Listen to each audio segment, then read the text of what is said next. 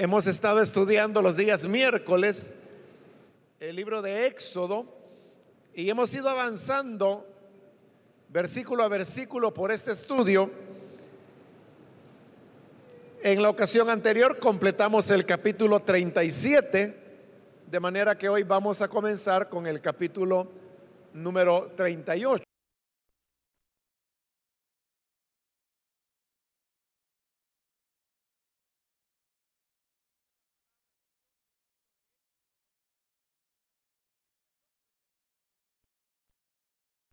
Él hizo de madera de acacia el altar de los holocaustos. Era cuadrado de dos metros con 30 centímetros por lado y de un metro con 30 centímetros de alto. Puso un cuerno en cada una de sus cuatro esquinas los cuales formaban una sola pieza con el altar, y el altar lo recubrió de bronce. Hizo de bronce todos sus utensilios, sus portacenizas, sus tenazas, sus aspersorios, sus tridentes y sus braseros. Hizo también un enrejado para el altar, una rejilla de bronce, y la puso bajo el reborde inferior del altar a media altura del mismo. Fundió cuatro anillos de bronce para las cuatro esquinas del enrejado de bronce, para pasar por ellos las varas. Hizo las varas de madera de acacia, las recubrió de bronce y las introdujo en los anillos de modo que quedaron a los dos costados del altar para poder transportarlo. El altar lo hizo hueco y de tablas. Además, con el bronce de los espejos de las mujeres que servían a la entrada de la tienda de reunión, hizo el lavamanos y su pedestal. Hasta ahí vamos a dejar la lectura. Pueden tomar sus asientos, por favor.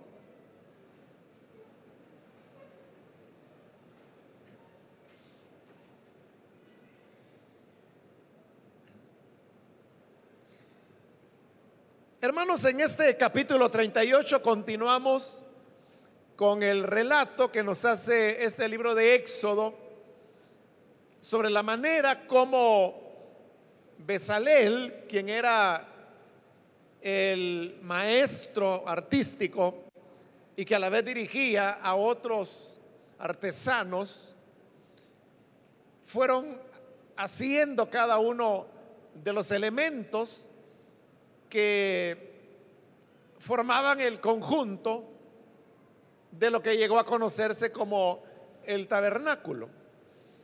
El pasaje que hoy hemos leído, según usted pudo darse cuenta, habla sobre el altar del sacrificio o altar de los holocaustos.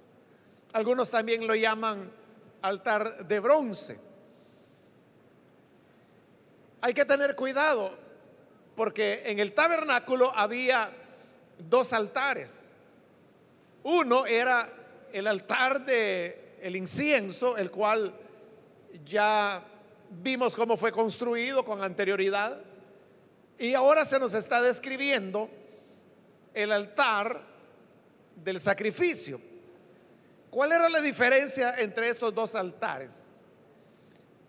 Habían varias diferencias, pero quizá la más importante es que el altar del incienso, ese no era un altar para ofrecer sacrificios. En cambio, este altar que hoy estamos leyendo cómo fue hecho, precisamente por eso se le llamaba el altar del holocausto o el altar del sacrificio, porque allí era donde se ofrecía los sacrificios u holocaustos. Otra diferencia era las dimensiones, porque el altar del incienso era un altar pequeño, según lo estudiamos ya, porque solo servía para eso, para quemar incienso. Pero este altar del holocausto, este era más grande. Hemos leído que era cuadrado y que tenía dos metros por 30 por lado y un metro 30 centímetros de altura. La otra diferencia era el material con el cual estaban hechos. La estructura de ambos altares era de madera. Pero el altar del incienso estaba recubierto de oro. Y este altar del sacrificio que hoy estamos cubriendo estaba cubierto de bronce. Otra diferencia más es que el altar del incienso se encontraba ubicado en el lugar santo, según lo vimos en la última oportunidad. Y el altar del sacrificio se encontraba afuera en el atrio. Otra diferencia era que en el altar del incienso solamente podían entrar los sacerdotes para ofrecer el incienso precisamente.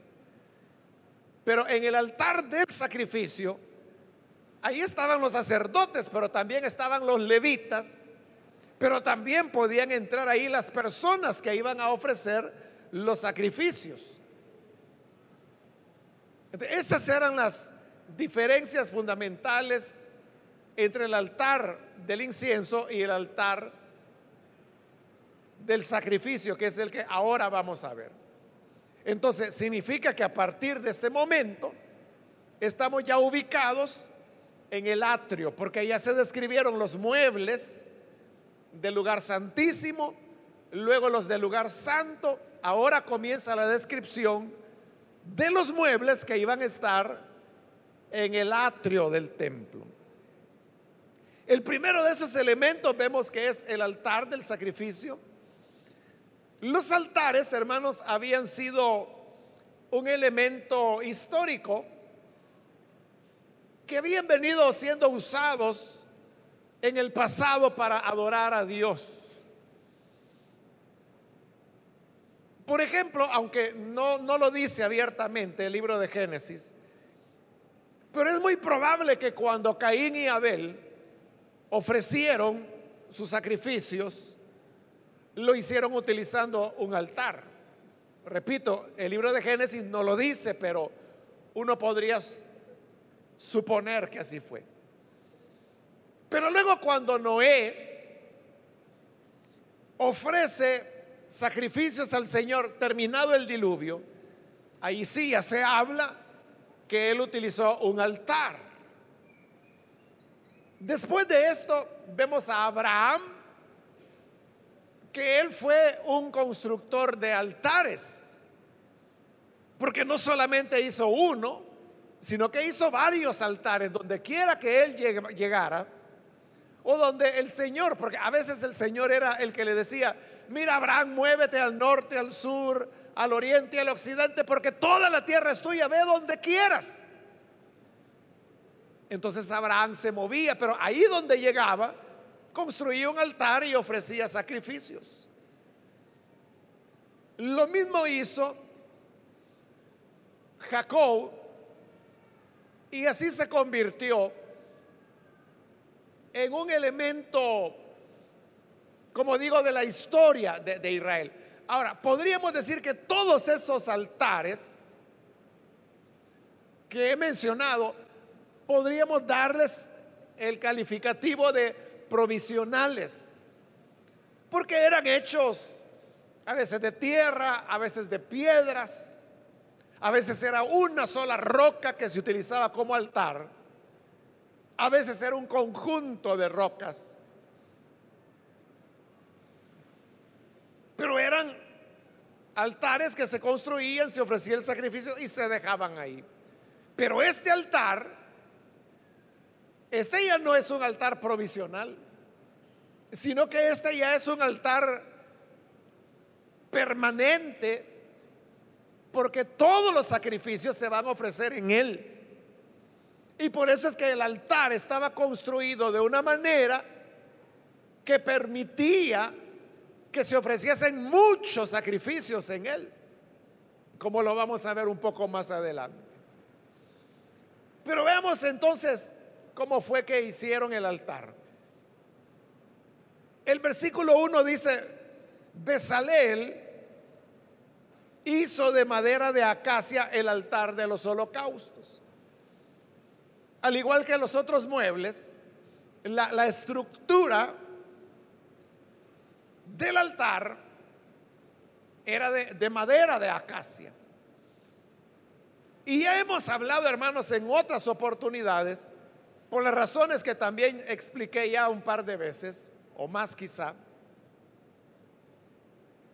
que la madera lo que expresa es la humanidad de Jesús. Y también le he explicado varias veces que la madera de acacia tenía la característica de ser una madera muy perdurable. De tal manera que los antiguos la consideraban una madera incorruptible. Usted sabe que en nuestro medio también hay ciertas maderas que, que se consideran que duran muchos años. Bueno, hoy ya poco se usa la madera para construcción de viviendas, por lo menos no en las ciudades. Pero la gente dice, mire, es que esa, ese tablón que está ahí, ese de cedro, ah, dice la gente, eso le va a durar años. O a veces ese es de conacaste. Entonces, estas maderas son consideradas como maderas que pueden durar ahí 100 años, más de 100 años. Y es muy difícil que vayan a carcomerse, a perder su fortaleza. así era la madera de acacia. Era muy dura, o sea, no dura de labrar o de trabajar, sino que, que dura de corroer o dura que la polilla se la fuera a comer, o sea, no ocurría. Y por eso es que ellos la consideraban de manera incorruptible. Entonces, esa característica de la madera de acacia de ser incorruptible, hasta hoy, hermanos, hemos estado mencionando que nos habla de la naturaleza de Jesús que también fue incorruptible. Porque Él murió, pero como el libro de los Salmos lo decía, y es un pasaje que es citado varias veces en el libro de los Hechos, el Señor no vio corrupción. Es decir, que aunque Jesús murió y fue sepultado, su cuerpo no vio corrupción, sino que dice la palabra de Dios que Él resucitó al tercer día. Y al resucitar, Obviamente Él escapó de la corrupción que viene sobre todo cuerpo que permanece en el sepulcro.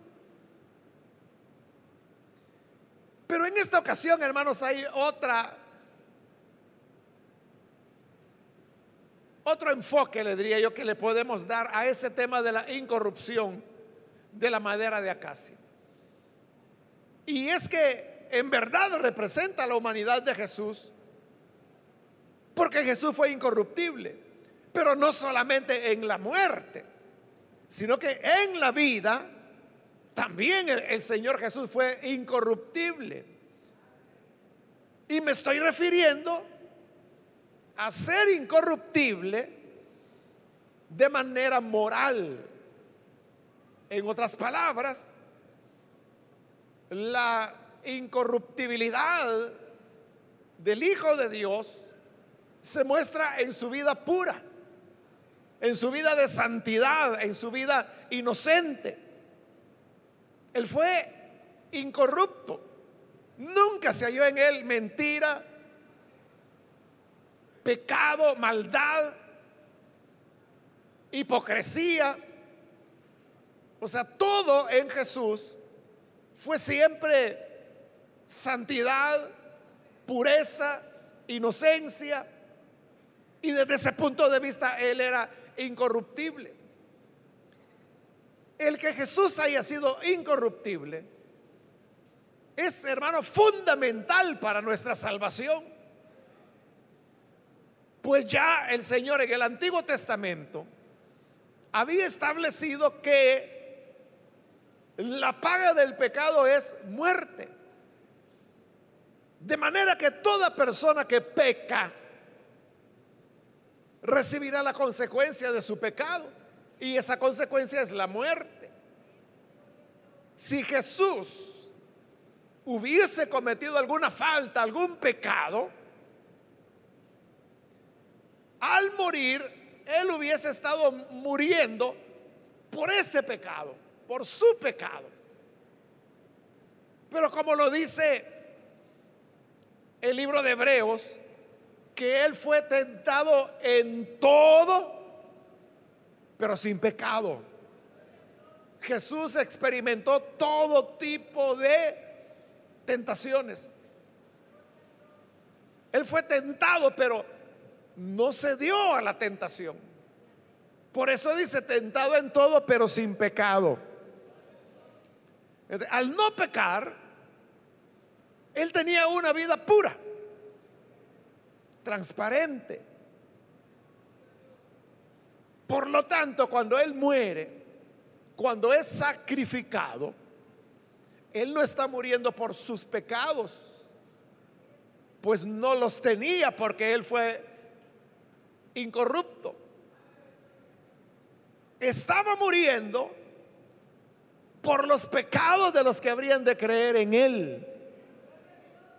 Como bien lo explica la carta de Pedro cuando dice el justo por los injustos. Aquel que era sin pecado, Dios lo hizo pecado para que nosotros podamos ser justicia de Dios en él. Fue un intercambio legal, podríamos decir, donde nosotros le entregamos a él nuestros pecados y Él nos dio su justicia. Nosotros le entregamos a Él nuestra muerte, Él nos entregó su vida. Por eso es que hay algunos historiadores que hablan de una es una anécdota acerca de Martín Lutero, que en una oportunidad vio un, cuadro que habían pintado sobre la crucifixión de Jesús. Y cuando Lutero ve este cuadro, le impresionó de tal manera que Lutero dijo estas palabras. Oh Señor, yo fui tu muerte y tú fuiste mi vida. Pero note la profundidad del pensamiento de esas palabras de Lutero. Señor, yo fui tu muerte y tú fuiste mi vida. Porque por nuestros pecados Él murió.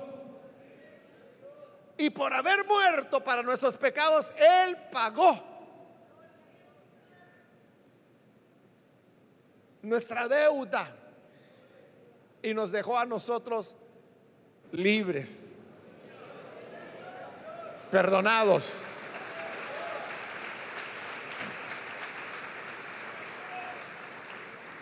La vez anterior le conté, no sé si fue aquí en este en este culto, en este horario, en otro, no recuerdo.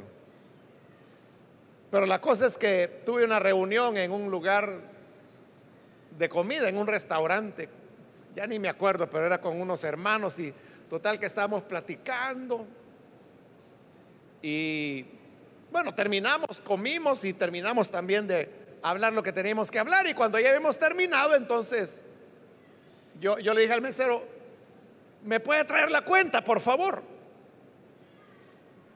él se me acercó y me dijo, fíjese, me dice que no, porque ya otra persona le pagó, me dijo. Así, ¿quién? Le digo yo, ¿quién fue? Él ya se fue, me dice. Ya hace ratos, porque cuando usted vino, me dice, él ya casi estaba terminando, él se fue. De veras, ¿y a dónde estaba? Ahí me dijo en esa mesa, pero yo no me, no me acordaba de quién. Entonces, no le debo nada. No, me dijo, él dejó pagado todo. Él dijo que todo lo que acá consumieran, que lo pagaba. Entonces, ¿me puedo ir? Le digo yo, sí, ya está pagado. Nunca supe quién fue el hermano. Si está aquí, muchas gracias.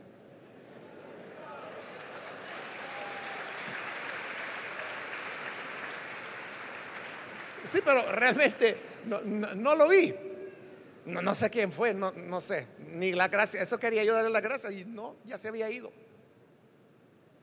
Eso es lo que Jesús hizo. Que nuestra deuda la pagó. Y entonces cuando uno va delante de Dios y le dice, Señor, ¿cuánto te debo yo por mis pecados? Nada. Señor, pero dame la cuenta. Si ya fue cancelada. ¿Y quién la pagó? Aquel que hace dos mil años vino a morir en la cruz del Calvario.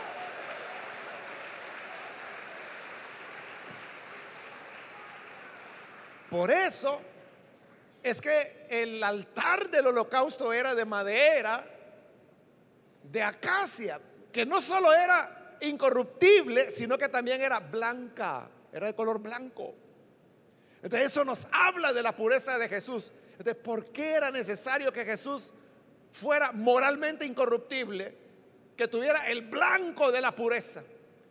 Porque eso es lo que hacía posible el holocausto, el sacrificio que perdonaría nuestros pecados. Por eso es que el altar del sacrificio era hecho de madera de acacia. Es un simbolismo.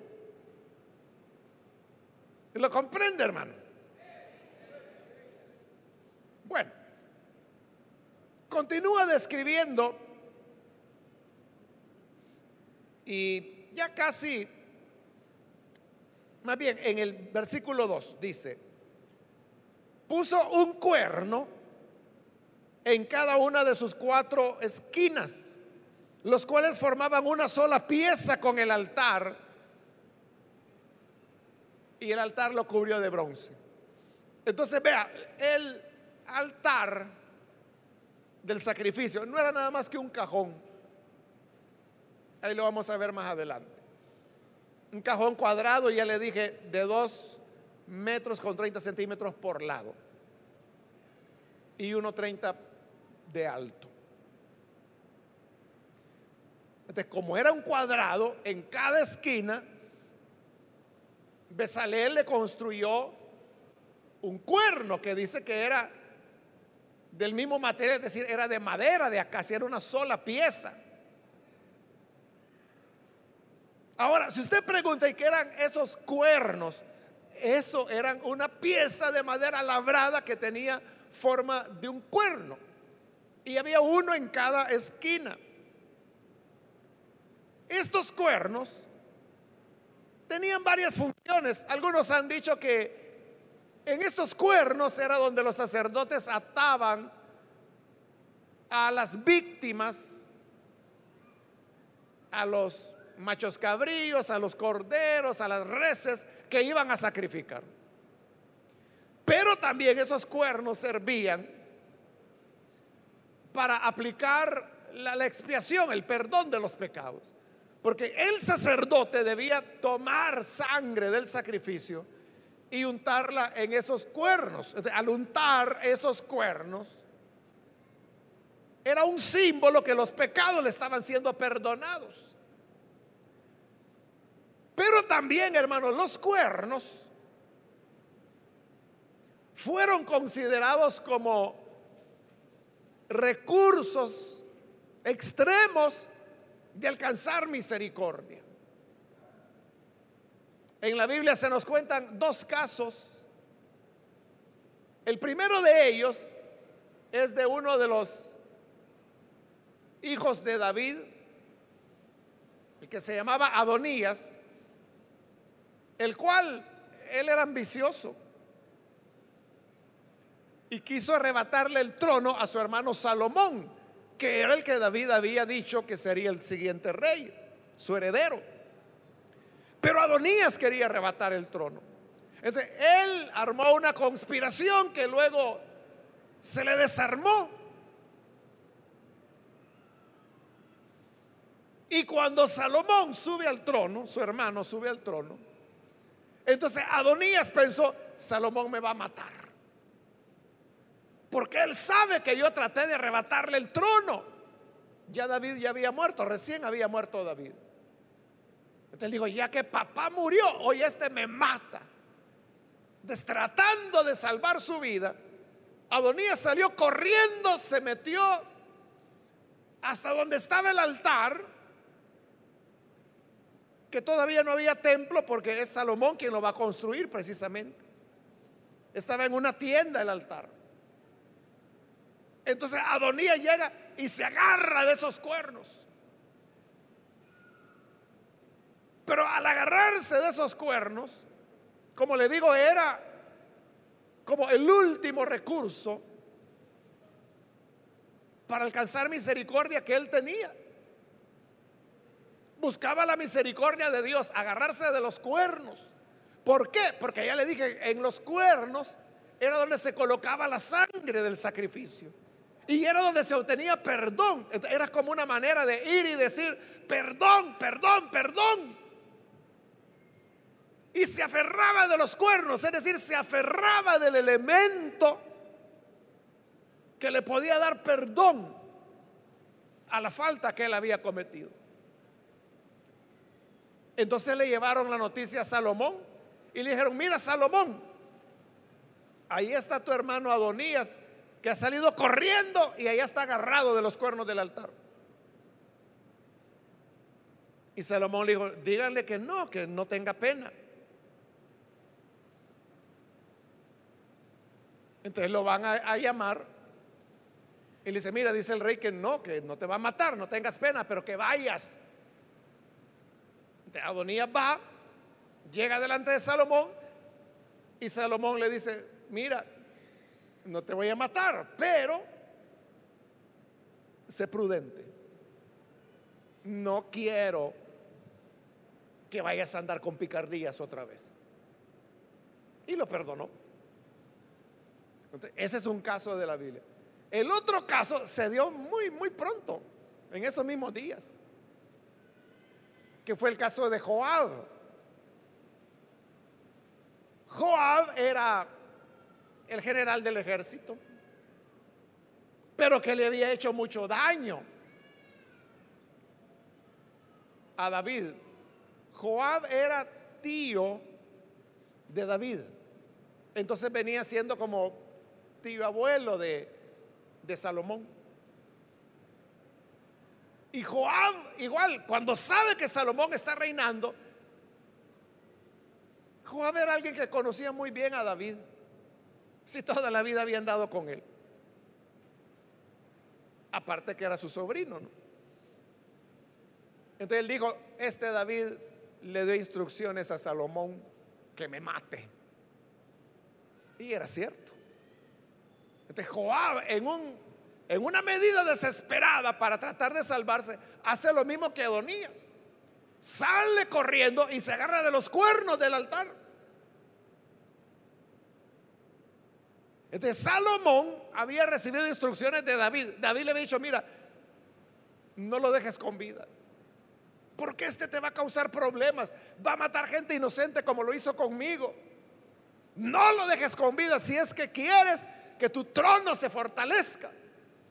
Está bien, le dijo Salomón, yo me encargo de él. Entonces Salomón dijo, vayan y mátenlo. Y fueron a buscarlo, pero lo hallaron agarrado de los cuernos del altar. Y como allí había encontrado misericordia, Adonías, un par de días antes, Entonces van y le dicen a Salomón, mira Salomón, Joab también se ha agarrado de los cuernos del altar. Y dice que de ahí no se suelta, que si lo van a matar, que lo matemos ahí, dice. Complázcanlo. Dijo Salomón, vayan y mátenlo. Y así como él dice, que si agarrado de los cuernos quiere morir, que así muera. Y fueron y le dijeron, suéltate de los cuernos. No, no me voy a soltar. El rey dice que te suelte. Pues no me suelto. Si me van a matar, mátenme, pero agarrado de los cuernos. Bueno, es tu gusto. Y lo mataron. Y dijo Salomón, vaya, gracias porque quitaron esa sangre de sobre mi cabeza. O sea, había hecho justicia. Uno podría preguntar, ¿por qué Adonías sí alcanzó misericordia al tomarse de los cuernos del altar? ¿Y por qué Joab no? Al contrario, allí lo, bien agarrado estaba de los cuernos del altar, pero allí lo mataron. Porque uno alcanza misericordia y el otro no.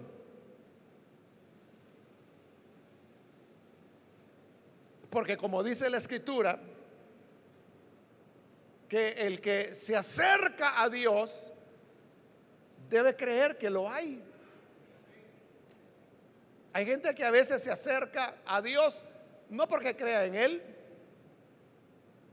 no porque tenga una necesidad profunda de, de misericordia, lo hace por otros intereses, por complacer a la familia, es que esa muchacha me ha dicho que si no me hago creyente, no me acepta como novio. Entonces hace el mate y viene acá. Otro podría hacerlo como una manera, ¿no? De, escapar a problemas que tiene. no, no, si yo soy creyente. Ya no soy lo que era antes. Pero no le interesa una relación con Jesús, sino que le interesa es eso, decir, ya no soy lo que era antes. En la cárcel hay verdaderas conversiones. Hay, reos que se convierten, nacen de nuevo genuinamente, pero hay otros que no. Y que se congregan dentro de los penales. Y se portan bien porque saben que de esa manera, ese es un mérito en el que van ganando puntos positivos y eso puede irles abonando en rebajarle la pena. Pero no lo están haciendo sinceramente. Son esos que cuando salen de la cárcel se van a chupar otra vez. O se van a delinquir otra vez. Porque no fue una auténtica conversión. ¿Qué hace que uno alcance misericordia o no? La sinceridad con la cual vienes al Hijo de Dios. Esa es la clave. Si tú vienes con sincera honestidad, alcanzarás misericordia. Pero si vienes por aparentar,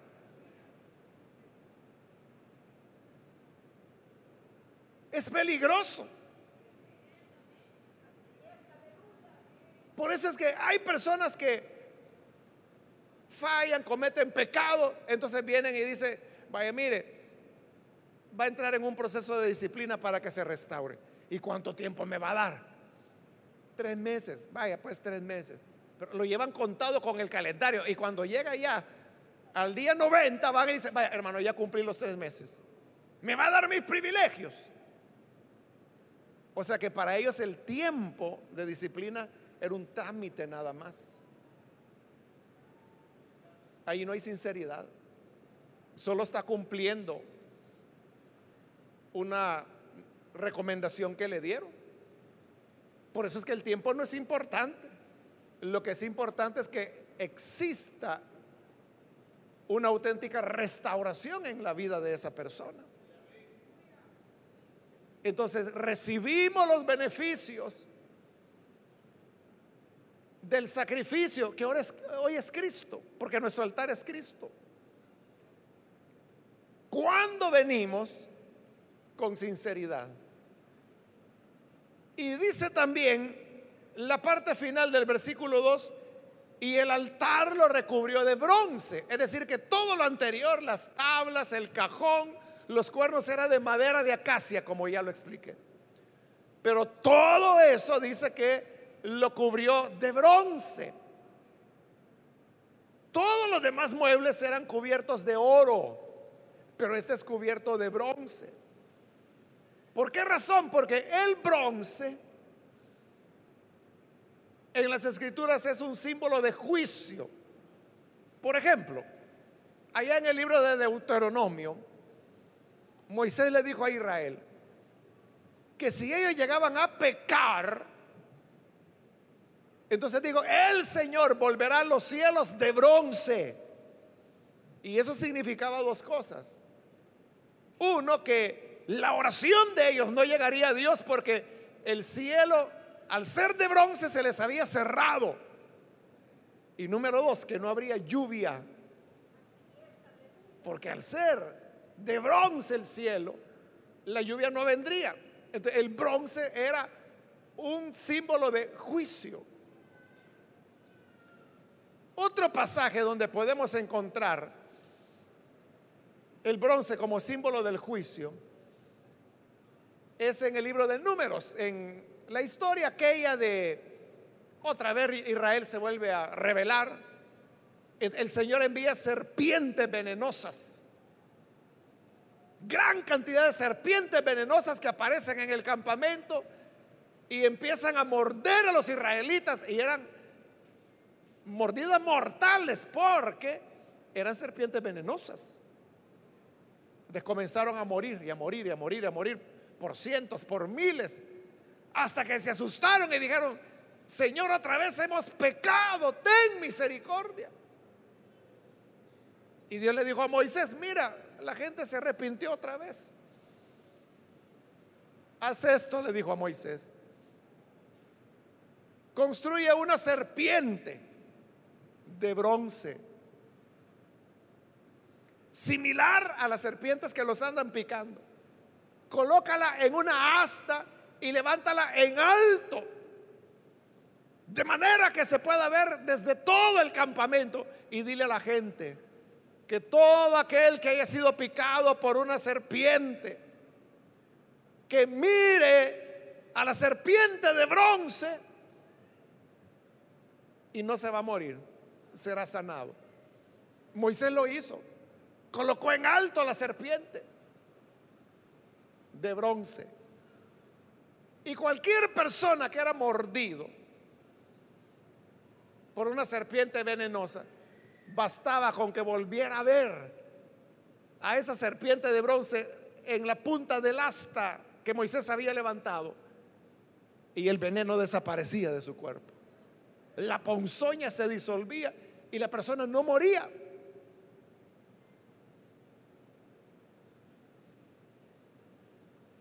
Milenios después, el Señor Jesús hablando de ese pasaje dijo, Así como Moisés levantó la serpiente en el desierto, el Hijo del Hombre será levantado. Y se refería a la cruz, ¿no? Y así como bastaba con ver a la serpiente para ser sanado, una mirada de confianza, una mirada honesta, de fe en el Hijo de Dios, nos salva del pecado. Amén. Por eso es que existe ese, ese coro, ese corito cristiano, que dice una mirada de fe, una mirada al Señor puede salvar al pecador. De una mirada es suficiente. Entonces, por estos ejemplos que le he dado, el bronce era símbolo del juicio, del castigo. Al estar forrada la madera con bronce, como ya dijimos que la madera es la humanidad de Jesús, significa que Él fue cubierto totalmente de bronce, es decir, de juicio. Esas son las palabras de Isaías cuando dijo, Él llevó sobre su cuerpo nuestros pecados. Así como el bronce cubría la madera, nuestras maldades y nuestros pecados cubrieron el cuerpo de nuestro Señor Jesús, su cuerpo puro e incorrupto. Y he llevado al madero. Y por eso dice la carta de Pedro, Él llevó nuestros pecados sobre su cuerpo en el madero. Ese es el sacrificio que ahora nos salva. Y de ese sacrificio nos habla la construcción del altar porque describe los dos elementos, madera y bronce. Madera, la humanidad pura de Jesús, bronce, el juicio que cae sobre él. Pero en esa combinación de juicio sobre el Hijo de Dios es donde tenemos perdón de pecados. Amén, gloria a Dios.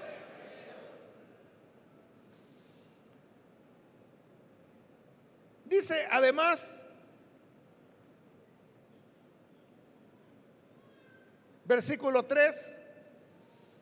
Hizo de bronce todos sus utensilios, sus portacenizas, las tenazas, sus aspersorios, sus tridentes y sus braseros. Todo era de bronce por la razón que ya explicamos. Versículo 4. Hizo también un enrejado para el altar, una rejilla de bronce.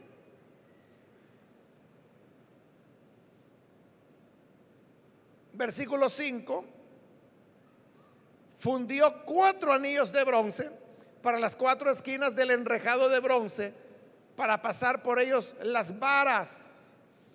Hizo las varas de madera de acacia, las recubrió de bronce y las introdujo en los anillos, de modo que quedaron a los dos costados del altar para poder transportarlo. Igual que todos los muebles del tabernáculo, el altar también tenía cuatro anillos, dos de cada lado. por estos dos anillos se pasaba una vara que era para cargarla, cargar el altar en hombros. Y del otro lado la otra vara, en otros dos anillos. Pero dice que era para transportarlo. Por eso voy a, voy a adelantar este detalle. Al final del versículo 7 dice, el altar lo hizo hueco y de tablas. Entonces vea, el altar no era nada más que un cajón de madera cuadrado cubierto de bronce. Que tenía una rejilla, una parrilla, si quiere usted decirle así. Pero este cajón no tenía ni tapadera ni tenía fondo. Es decir, que la leña se colocaba sobre esa parrilla y encima de eso se colocaba las piezas del holocausto. entonces, ¿a dónde caía la ceniza? En la tierra directamente, porque no tenía fondo ni tenía tapadera. Entonces, ¿qué ocurría cuando los sacerdotes levantaban el altar para transportarlo? Al levantarlo, como no tenía fondo, toda la ceniza quedaba ahí. Y ellos seguían el camino y la ceniza quedaba ahí. Por eso yo le dije, el altar fue hecho para ser usado muchas veces, para ofrecer miles, docenas de miles de sacrificios. Y eso nunca se iba a atascar porque solo se movía el altar y ahí quedaba la ceniza.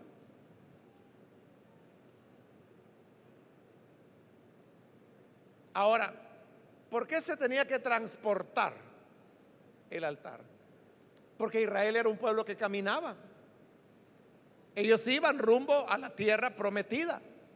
Ellos no iban a estar estáticos, ellos no se iban a quedar a vivir al pie del monte de Dios, que es donde están en este momento construyendo eso. Ahí solo terminan de construir, el viaje seguirá. Era un pueblo peregrino, era un pueblo que andaba por el desierto. Igual que nosotros, que dice la escritura, que nuestra ciudadanía no está en la tierra y que aquí solamente somos extranjeros y peregrinos. Nosotros no tenemos, hermanos, residencia. Lo que tenemos es una visa de tránsito. Vamos de tránsito. Entonces, como vamos caminando, entonces el altar camina con nosotros. Pero ¿qué es el altar? Es ese sacrificio de Cristo. Porque el altar ya vimos representa a Jesús, que es donde se recibe el perdón de pecados. Entonces, vamos caminando, pero Jesús va con nosotros, porque Él sabe que en este andar, en este caminar, nuestros pies se llenarán de polvo. Él sabe que vamos a cometer fallas. Veremos cosas que no debimos haber visto, escucharemos cosas que no debimos haber escuchado, diremos cosas que no deberíamos haber dicho. Todo eso nos contamina. Pero Jesús va con nosotros. Como Él le dijo a sus discípulos. Porque Él comenzó a lavar los pies de sus doce discípulos. Cuando llegó a Pedro, Pedro le dijo, Señor, jamás me vas a lavar los pies. Era porque Pedro veía que no era correcto que Jesús, siendo el maestro, estuviera haciendo el trabajo del esclavo, lavando los pies. Entonces Jesús le dijo, mira Pedro, si no te lavo, no vas a tener parte conmigo. Le está diciendo que era necesario limpiarse, lavarse cada día. Y cuando Pedro oyó eso, ¿qué? Que no voy a tener comunión contigo. no solo los pies, las manos y hasta la cabeza, Señor, lávamela. Y Jesús le dijo, no, no, tranquilo, le dijo. Por el que el que ya está lavado, no necesita lavarse de nuevo, sino solamente lavarse los pies. Igual, el que ha sido lavado con la sangre del Hijo de Dios, no necesita ser lavado nuevamente. Porque ya está limpio. Por eso es que el recibir a Jesús como Señor, como Salvador, es algo que se hace una vez en la vida. No es de estar recibiendo a Cristo cada, cada semana o cada trimestre. Que algunos se vuelven clientes y después del fin de año hay que darle este calendario. Porque están pasando a cada rato a entregarse. Es una vez en la vida. Claro, en esta vida, en este caminar por el mundo, nuestros pies se llenan de polvo por las razones que le he dicho. Por eso es que el altar camina con nosotros. Por eso es que Cristo va con nosotros. Y por eso es que Cristo nos dice, déjame que lave tus pies. De otra manera no tendrás comunión conmigo. Entonces cuando el creyente falla, lo que tiene que hacer es pedir perdón inmediatamente a Dios. No quedarse lamentando como algunos hacen, que pasan tres, cuatro semanas diciendo, es que yo soy una basura, yo soy una porquería, soy un bárbaro, no merezco a Cristo, quizás no soy hijo de Dios. ¿Y qué vas a ganar con estarte lamentando? Entonces mejor pide perdón y mientras más pronto, mejor. Así no interrumpes tu comunión con Él. Por eso es que el altar es para transportarse. Por eso es que nuestro Cristo es un Cristo caminante, que va con nosotros, que nos acompaña. Igual que lo vieron los discípulos que iban camino en Maús, que iba con ellos, los acompañó. Nosotros no vamos solos.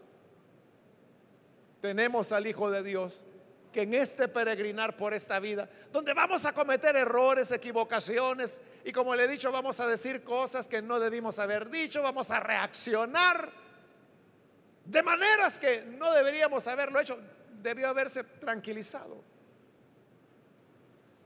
Pero ahí va Cristo y dice, ven, te voy a lavar los pies otra vez.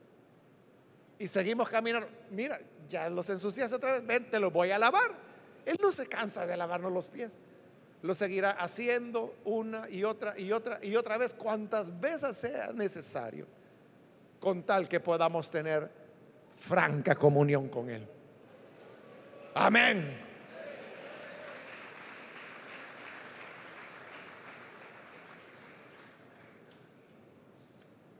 Termino con el versículo 29. Besalel hizo también, perdón,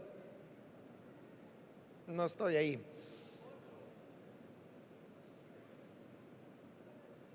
Es el 8, 38, 8. Estaba leyendo el 37, pero en el versículo 8 del capítulo 38.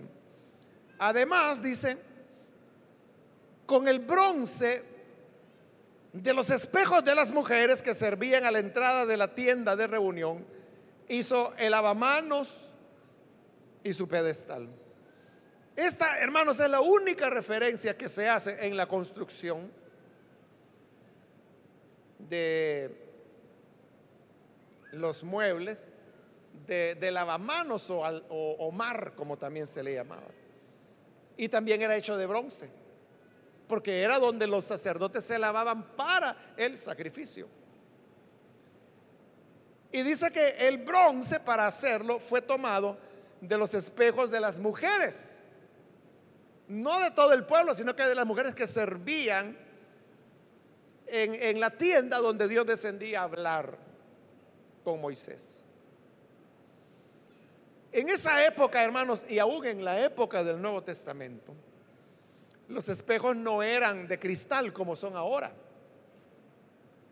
sino que eran simplemente piezas de metal, en este caso de bronce, bien pulidas.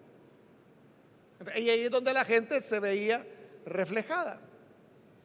Usted ha visto, hermanos, esas placas que hacen ahora, que las entregan de premio, de reconocimiento.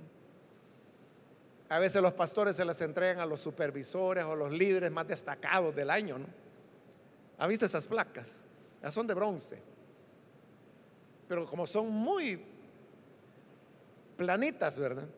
Y muy lustrosas. Si usted se ve, usted puede ver ahí. Claro, no se ve con la claridad de un espejo de cristal, ¿no? Pero se ve. Esos serán los espejos de la época.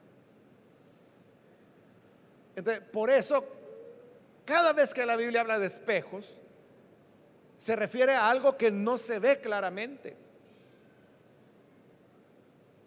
Por eso es que hay que aprender a entender la Biblia, ¿no? En su contexto.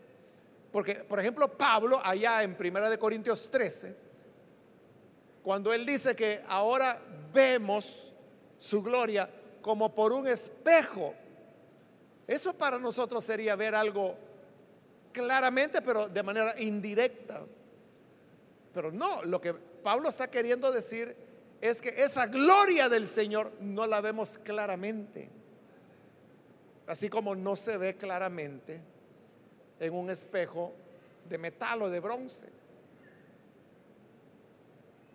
Y en segunda de Corintios, me parece que es en el capítulo 12, no, no estoy muy seguro, Pablo lo dice con claridad y dice, ahora dice, vemos oscuramente como por un espejo, porque así se veía en esos espejos, oscuramente. Entonces, ver a través de un espejo era ver difusamente.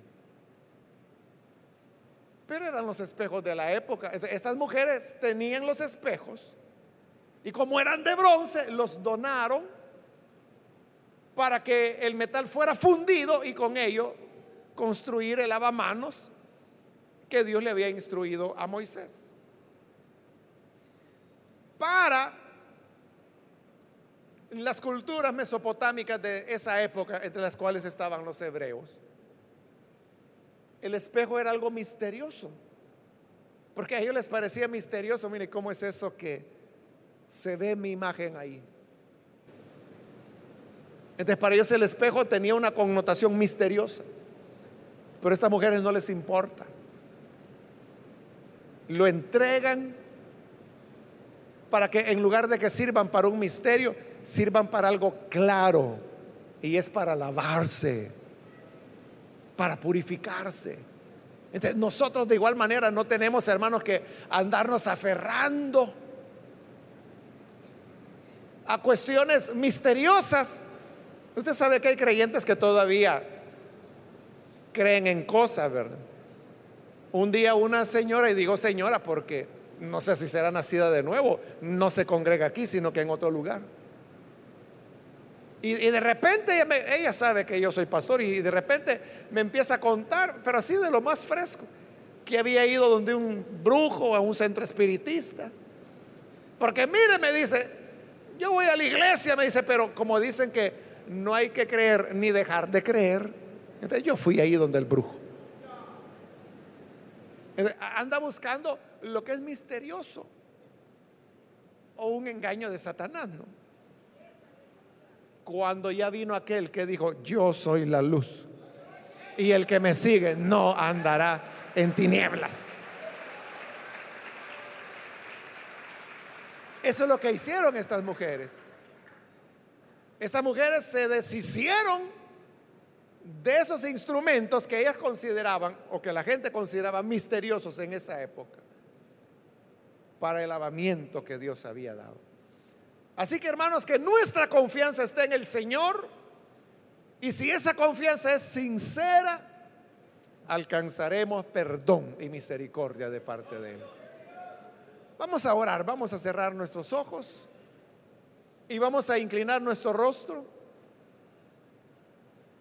Antes de hacer la oración, yo quiero invitar, si hay con nosotros amigos o amigas que todavía no han recibido al Señor Jesús como su Salvador. Pero si usted ha escuchado hoy la palabra del Señor y a través de ella se da cuenta que el Señor es la esperanza de salvación, es aquel por el cual nosotros podemos tener perdón de pecados. No hay otra manera. Si usted quiere recibir al Hijo de Dios y recibir ese perdón, le invito para que ahí en el lugar donde está se ponga en pie para que podamos orar por usted. Cualquier amigo o amiga que necesita recibir al buen Salvador, póngase en pie, por favor, en este momento para que podamos orar por usted. Eso es todo lo que buscamos. Que si usted se pone en pie, entendemos que desea recibir al Hijo de Dios. Y entonces vamos a orar para que la gracia del Señor le cubra. Cualquier amigo o amiga que lo hace, póngase en pie. Venga, hoy es el momento. Es el día de salvación. Es el momento cuando la gracia de Dios puede cubrirle. ¿Hay alguna persona, algún amigo? Póngase en pie. Queremos orar por usted. Solo le voy a pedir que lo haga rápidamente ya que tengo solo un par de minutos. Aprovechelos usted para que venga a creer en Jesús. O si hay hermanos que se han alejado del Señor y hoy necesita reconciliarse, póngase en pie también. Si usted viene a aferrarse de los cuernos del altar, recibirá misericordia. Y por eso es que Apocalipsis presenta al Cordero de Dios con siete cuernos para que haya abundancia de donde implorar su misericordia. Muy bien, aquí hay una persona, Dios lo bendiga, alguien más que necesita pasar. Puede ponerse en pie. Queremos orar por usted. Si es primera vez que viene a entregarse al Señor, póngase en pie y oraremos por usted. O si necesita reconciliarse hágalo también hoy. Voy a terminar la invitación. Este ya el último llamado que hago si hay alguien más que necesita venir para creer en el Salvador. Póngase en pie. Si es primera vez o si está rededicando su vida al Señor, póngase en pie. Y oraremos por usted. A usted que nos ve por televisión, también le invito para que se una con esta persona. Reciba al Señor como Salvador. Ore con nosotros. Padre, te damos las gracias por estas personas que están aquí al frente, abriendo su corazón para implorar esa misericordia que solamente tú puedes otorgar. También, Padre, Te ruego por aquellos que a través de televisión, de radio o a través de el internet están ahora, Señor, escuchando tu palabra y uniéndose a esta oración. Te pido, Padre, que les perdones, que les des vida nueva, que no vayan a apartarse jamás de tu lado, que puedan perseverar en tu camino. Quédate con ellos, camina con ellos para darles la pureza, la santificación que solamente tú puedes dar, Señor. Por Jesús, nuestro bendito Salvador, lo pedimos. Amén. Y amén.